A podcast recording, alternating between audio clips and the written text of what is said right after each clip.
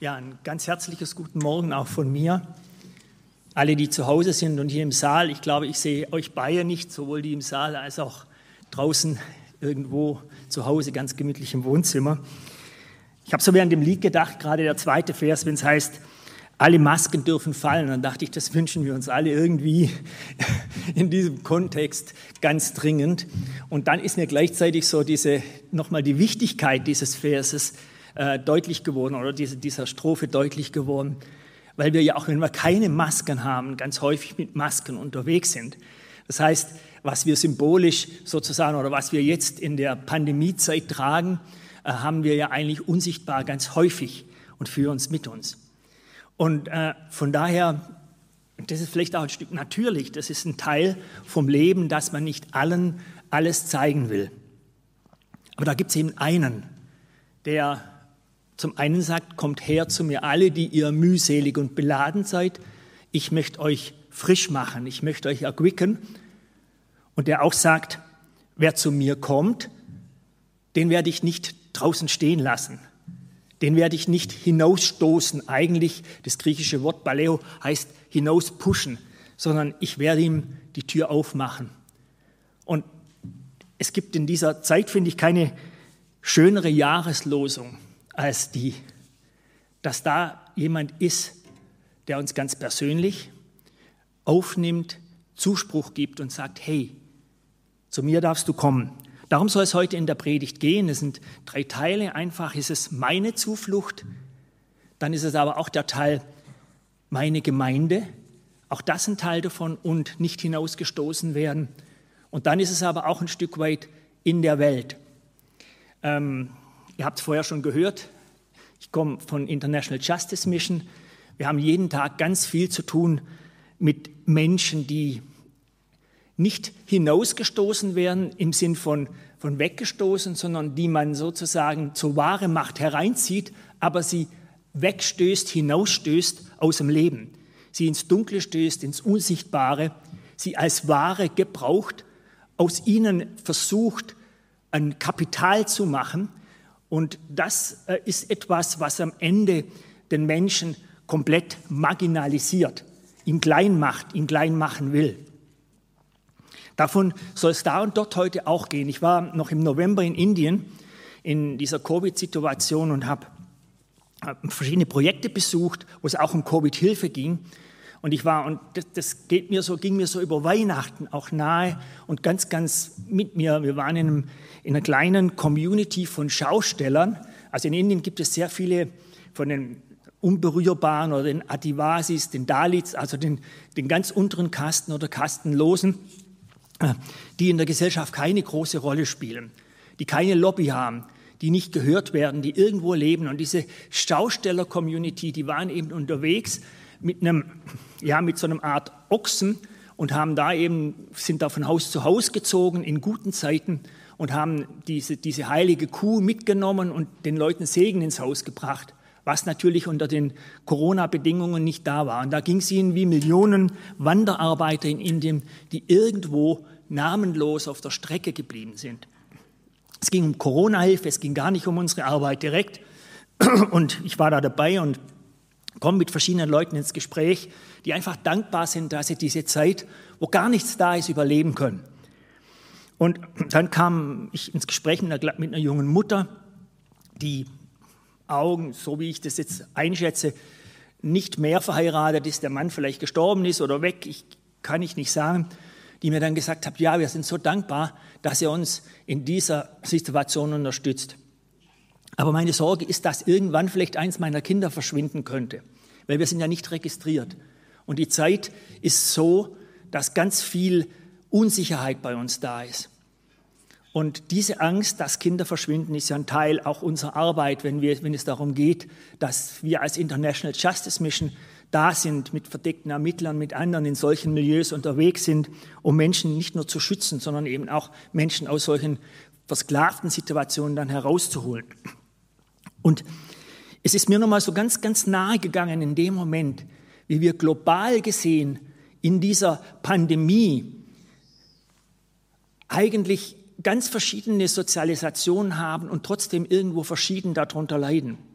Da geht es ganz existenziell um Sicherheit, ums Überleben, also das tagtägliche Überleben. Und ich konnte ihr da nur sagen, ja, wir, wir werden ein Auge darauf haben und ähm, wir werden da sein. Und dieses Versprechen, da zu sein, ist etwas, was mir in der Zeit selber auch ganz persönlich wichtig geworden ist. Ich weiß, wenn man so ein ganz großes Beispiel am Anfang hat, dann kommt einem die eigene Situation vielleicht klein vor oder unbedeutend. Aber so ist es nicht. Äh, wenn Jesus sagt, wer zu mir kommt, den werde ich nicht abweisen, dann heißt es, kein einziger, der zu mir kommt, geht verloren. Und das heißt, willkommen bei Jesus. Da sind, kommen mir sofort die Bilder in den Sinn, die wir sowohl im Alten als auch im Neuen Testament haben. Es ist das Bild vom Adler, dass wir auf Adlers Schwingen getragen sind, heißt es im Alten Testament. Es ist so ein Bild von dem, wie angeblich, ich bin kein, kein Fachmann in dem, aber angeblich Adler sozusagen, wenn die Jungen fliegen lernen, sie aus dem Nest hinaus werfen oder sie gehen da raus, fallen und die Mutter fängt sie immer wieder aus und so lernen sie nach und nach fliegen. Dieses Bild. Und das andere Bild von dem Hirten, dem guten Hirten, der seine Herde, der seine Herde nicht im Stich lässt, sondern sagt, jawohl, ich bin für euch da. Ich bringe euch zu richtigen, zu richtigen Weideplätzen. Ich bringe euch aber nicht nur zu richtigen Weideplätzen, sondern ich gucke auch, wo das Verlorene ist und mache dann die Tür wieder auf. Das Verlorene finden, das Verlorene nicht hinausstoßen, nicht abweisen. Dieser Vers steht im Johannesevangelium. Und im Johannesevangelium sind fast alle Geschichten irgendwo mit diesem, mit diesen offenen Händen Jesu vertraut und mit drin. Ihr kennt die Geschichte von Nikodemus, diesem Theologen, der nachts zu Jesus kommt, nachts, weil er Angst hatte, er könnte gesehen werden, dem es peinlich war auf der einen Seite, der aber gemerkt hat, da ist eine Kraft, da ist einer, zu dem kann ich kommen. Und dann, wie Jesus mit ihm dann nachts unter vier Augen redet, wie dieses Gespräch, wir haben ja nicht die Details dieses Gespräch, aber wie es darum geht, die Lebenssituation dieses Menschen, dieses Theologen aufzunehmen. Der, der eigentlich alles weiß, der für sich vielleicht auch im Leben schon den theologischen Sinn oder den Sinn gefunden hat. Und der dann zu Jesus kommt und Jesus sagt, pass mal auf, wenn du nicht von Neuem geboren wirst, wenn du nicht nochmal einen Neuanfang machst, dann wird das nichts bei dir. Wir finden übrigens Nikodemus später bei der Grablegung Jesu wieder dabei. Das heißt, da hat sich bei ihm was verändert. Und Jesus nimmt ihn einfach an mit seinen Fragen, mit seinem vielleicht auch theologisch Krummsein, mit seinem Andersdenken. Oder da ist die Frau am Jakobsbrunnen. Das ist eine meiner Lieblingsgeschichten im Neuen Testament. Aus ganz verschiedenen Gründen. Zum einen, diese Frau, die kommt am Nachmittag zum Brunnen.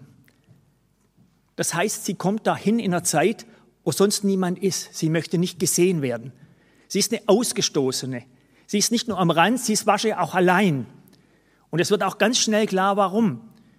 Jesus sagt dir, fünf Männer hast du gehabt und den, den du jetzt hast, das ist nicht dein eigener. Da ist eine Frau, die ausgestoßen ist, wo vielleicht alle mit dem Finger auf sie zeigen und sagen, du gehörst nicht dazu. Du bist draußen. Dein Lebenswandel passt nicht zu uns. Du bist jemand, den wollen wir hier nicht haben. Und sie muss sich quasi in der Mittagshitze zum Brunnen schleichen, um Wasser zu holen. Und Jesus, der sie nicht hinausstößt, sondern der ihr die Tür auftut, spricht in Bildern zu ihr und sagt, hey, hier rührst du Wasser für einmal, aber ich kann dir lebendiges Wasser geben. Wasser, das nicht aufhört. Oder da ist der königliche Beamte aus Galiläa, ein Beamte wahrscheinlich von Herodes Antipas, der zu Jesus kommt. Der passt nicht ins Bild. Der gehört nicht zu den Juden. Der gehört nicht rein. Und Jesus, Jesus öffnet ihm die Tür. Jesus lässt ihn rein, redet mit ihm und zeigt auch ihm den Weg. Sei willkommen, egal wer du bist, was die anderen über dich denken und wie du dich selber gerade einordnest oder fühlst. bei Jesus bist du zu Hause, spirituell, aber auch mit dem, was dich im Alltag und sonst berührt. Es ist interessant, dass bei Jesus immer beides da ist. Er sieht die materiellen, existenziellen Bedürfnisse genauso wie die geistlichen, die spirituellen. Jesus macht nicht Halt vor dem, was wir als Menschen oft tun. Nicht vor den Schubladen, in denen man Menschen einordnen kann oder einordnen will. Wer zu mir kommt und mir begegnet, mit dem werde ich Gemeinschaft feiern. Wenn wir das nachher gleich wieder machen im Mahl, dann ist es ein Zeichen dafür, dass es hier um absolute, hundertprozentige Solidarität geht. Ich weiß jetzt nicht, wo, wo du heute Morgen stehst, wo ihr heute Morgen steht, was bewegt, was euch bewegt in dieser Zeit, in welchem sozialen Umfeld du zu Hause bist und was sowohl bei mir als auch bei anderen die dunklen Geheimnisse sind. Das, was wir eben unter der nicht sichtbaren Maske oft mit uns tragen. Aber das ist genau bei Jesus gut aufgehoben. Das ist genau da gut aufgehoben, wo er ist. Im Alten Testament ist der Psalm 23 so ein Stück weit mein Lieblingspsalm, weil er das nochmal so ein bisschen in ein Bild aufnimmt. Ich liebe Bilder. Und da heißt, der Herr ist mein Hirte. Mir wird's nicht mangeln. Er ist es, der mich weidet. Also dieses Weiden, diese, dieses Fülle auf der grünen Aue mitten in, und das ist ja das Bild im, im, im Nahen Osten, mitten im, in, in der Wüste, mitten in dem, wo es karg ist. Da gibt es diese grünen Auen und der Hirte weiß, wo sie sind. Ich meine, vielleicht können wir das auch in der Corona-Zeit für uns manchmal ganz gut nachvollziehen. Äh, wir schaffen uns Inseln. Wir schaffen uns sozusagen grüne Auen selber ein Stück weit, tun uns Gutes, indem dass wir oft so isoliert sind. Auch das ist ein Bild für das ganz Große, für das ganz Mächtige, was da ist, wenn wir im Glauben uns verankern. Aber da heißt es eben auch, so ganz einfach ist es nicht. Und ob ich schon wanderte im finstern Tal, fürchte ich kein Unglück, denn du bist bei mir. Und dieses Wandern im finstern Tal ist Teil des Lebens. Das kann durch Zerbruch gehen. Ich hatte neulich ein Gespräch mit jemand, der sehr viel als Christ unterwegs war und bewegt hat und dann das Leben komplett zerbrochen ist. Und er sagt, ich muss hier raus aus allem. Mir ist es viel zu eng geworden jetzt. Ich kann nicht mehr. Ich bin zerbrochen an, an, an dem, wie ich meinen Glauben in einer Leistung, im Leistungsdenken und in, meiner, in, in einer Leistungsgesellschaft gelebt habe. Das heißt, es gibt auch diesen Zerbruch, der einen ganz, ganz, ganz nach unten bringt. In der Geschichte vom, vom, vom Jonas, der vom Walfisch geschluckt wird, ist das die Nullpunktsituation, die in diesem Bild mit drin ist. Also dieser Jonas, der einen Auftrag hat, Auftrag hat, nach Ninive zu gehen, abhaut, vom Walfisch geschluckt wird und dann da unten in einer Nullpunktsituation ist. Nichts geht mehr. Er ist da unten, er ist weg. Es ist dunkel. Er hat keine Kraft mehr, er kann sich auch nicht mehr selber befreien. In der Geschichte vom, vom Jonas geht es ja dann so, der Wal spuckt ihn wieder an Land und er findet dann wieder langsam, aber sicher zurück.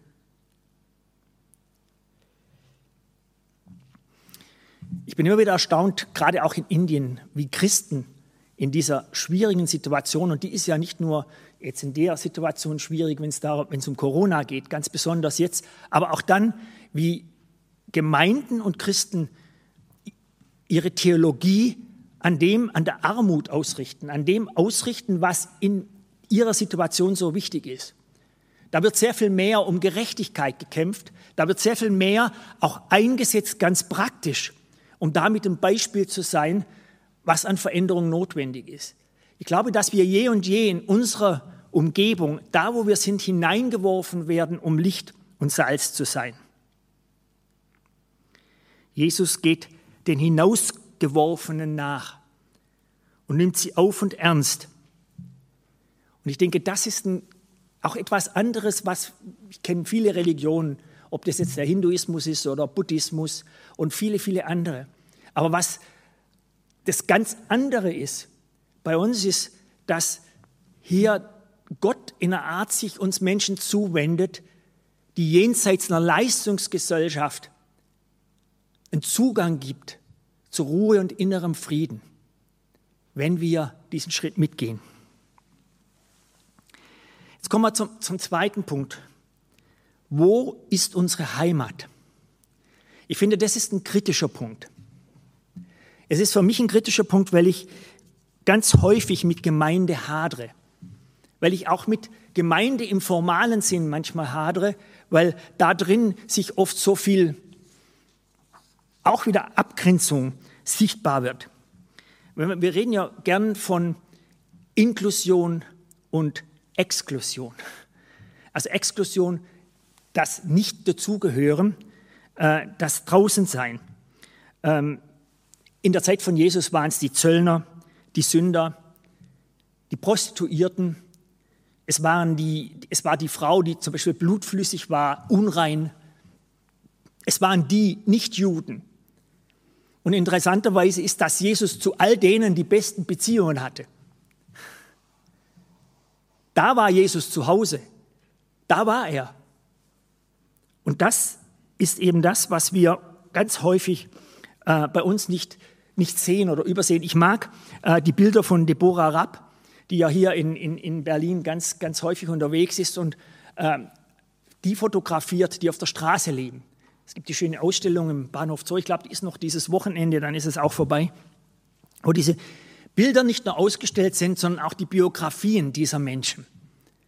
Und ich liebe das, weil das ist für mich so ein Sinnbild dessen, das sind Menschen mit Charakter, da sind Menschen, die aus irgendeinem Grund gefallen sind, die den Tritt verloren haben und die auf der Straße gelandet sind.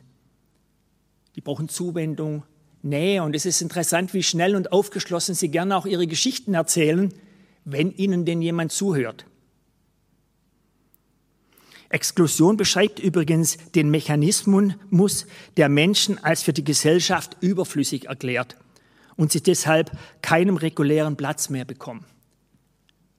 Wie ist es bei uns als Gemeinde? Exklusion, nicht dazugehören können.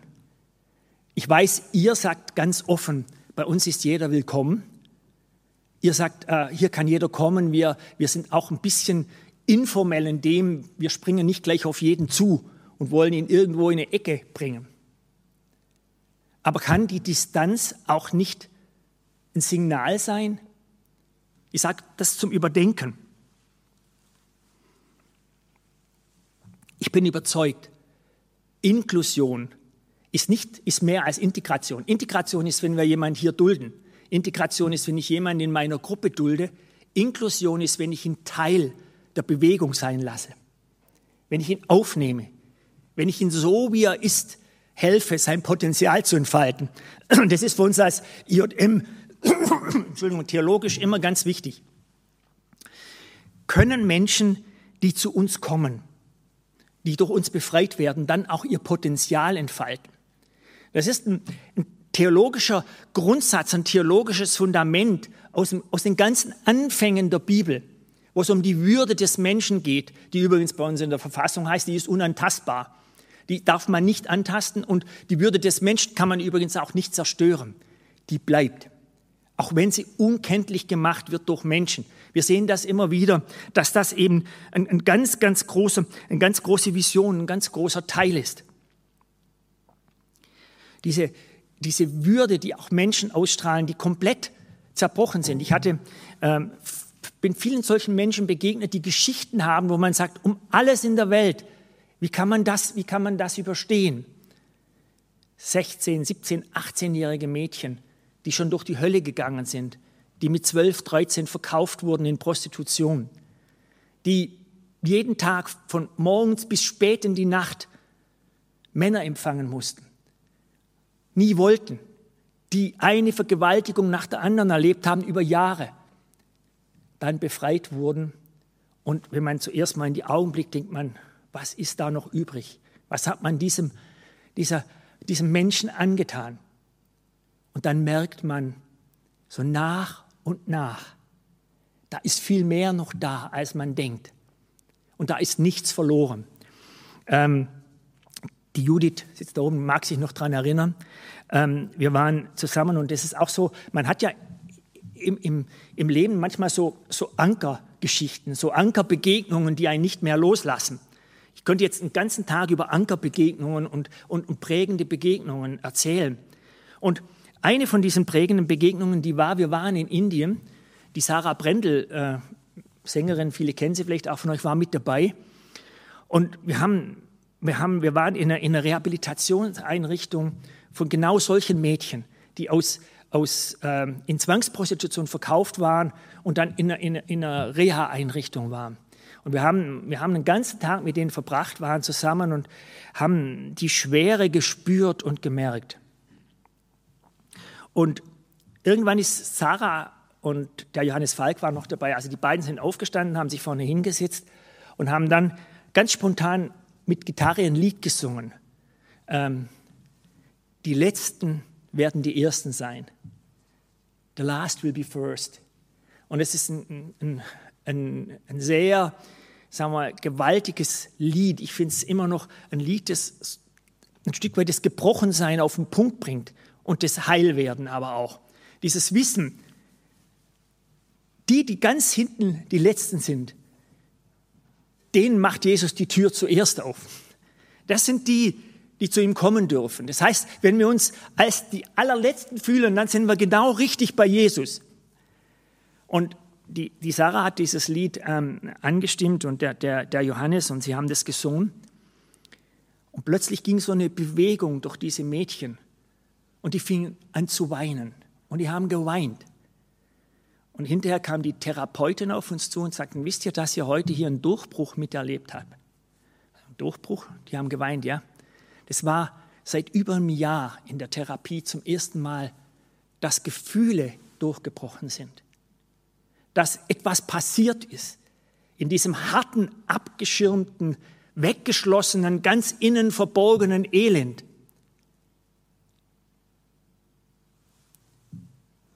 Die letzten werden die Ersten sein. Als Gemeinde ist das unser Auftrag, dahin zu schauen, da zu sein. Ich habe bei, bei IJM immer für mich selber auch im Führen und Leiten so einen, einen, Satz, der begleitet mich auch. Das ist auch so ein Satz, der schon über, über viele Jahre mich begleitet, auch noch aus der Zeit in Afrika, wo wir lange gelebt haben. Und der heißt, werden, werden die, denen wir dienen, und ich will jetzt sagen als Gemeinde, dadurch gesünder, freier, weiser und mehr selber fähig, anderen zu dienen.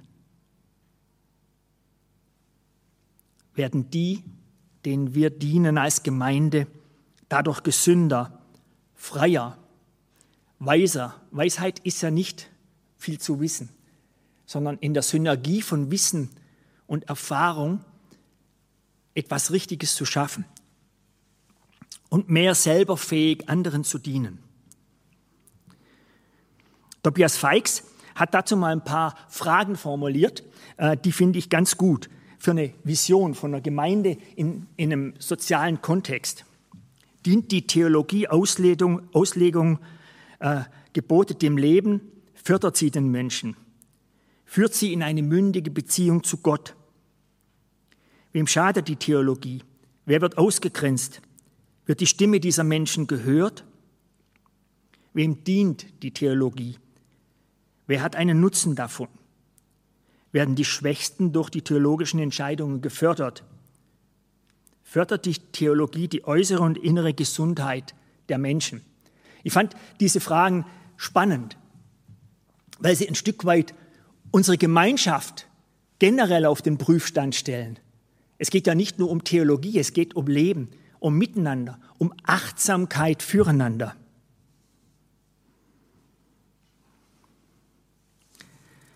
Ich finde es spannend, dass wir unterwegs sind als die Gemeinde und dass wir eben auch einen anderen Ruf haben, nämlich nach außen. Und auch da möchte ich noch mal ganz kurz in dem Zusammenhang Tobias Feix zitieren, der einmal sagt, Ein Problem unserer Zeit scheint zu sein, dass wir Dinge zu sehr lieben und Menschen zu sehr gebrauchen. Der Weg Jesu dagegen ist genau umgekehrt. Wir sollen Menschen lieben und Dinge gebrauchen. Und ich denke, das bringt das Ganze auf den Punkt. Das ist das, wenn wir von, von, von, von dem reden, was, was wir täglich an Arbeit sehen, dann, dann ist es für mich genau das, was hier steht. Und es wird übrigens in Galater 3, Vers 28 nochmal sehr schön gesagt. Hier gibt es keinen Unterschied zwischen Juden und Griechen, zwischen Sklaven und freien Menschen, zwischen Mann und Frau. Denn durch eure Verbindung mit Jesus seid ihr alle zusammen ein neuer Mensch geworden. Es gibt also keine kulturellen Differenzen zwischen Griechen und Juden. Es gibt keine Gender-Differenzen zwischen Männern und Frauen. Es gibt keine Ausbeutung durch Ungleichheit, Freie und Sklaven. Alle sind wir eins. Bei dem, der sagt, du, die Tür ist offen. Zu mir kann man kommen. Ich werde niemand hinausstoßen. Für mich ist es jeden Tag neu die Anfrage schlechthin. Wie lebe ich mein Leben? Werden die Menschen in meiner Umgebung gesünder, weiser, freier durch mein Handeln? Oder werden sie eingeschränkter, unterdrückter? Denn Unterdrückung kann ja auch subversiv durch Kontrolle funktionieren, die ich meinem Partner gegenüber habe, die ich meinem Umfeld gegenüber habe die ich da habe, wo ich nicht loslassen will oder nicht loslassen kann. Und da zählt, wir sind frei. Frei in dem, der uns auffordert, zu mir kannst du kommen, wenn du den, den Gedanken hast, dass es bei dir nicht mehr geht oder wenn du dich verändern willst. Der Glaube an Jesus Christus, in dem Gott zur Welt kam, ist immer persönlich aber er ist nie individualistisch. Das heißt, es geht nicht nur um mein persönliches Seelenheil. In uns will die Liebe Gottes Mensch werden, in jedem und jeder von uns. Und ich glaube, das ist der Kern. Zum einen dürfen wir, so wie wir sind, zu Jesus kommen. Brutto, mit allem, was uns belastet, mit aller Last, die wir haben. Aber dann ist es auch nicht eine Art Ego-Religion, eine Art Ego-Spiritualität, die nur darauf ausgerichtet ist, mir Gutes zu tun. Sondern dann geht es darum, dass wir eben in die Welt gesandt sind. Mit dem, was wir sind, mit dem, was wir haben und da, wo wir stehen.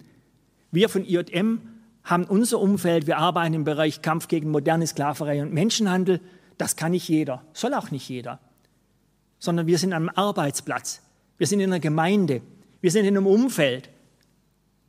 Wir haben Ressourcen zur Verfügung gestellt bekommen. Wir haben so viele Möglichkeiten. Machen wir etwas aus diesen Möglichkeiten im Namen dessen, der niemand hinausstößt. Amen.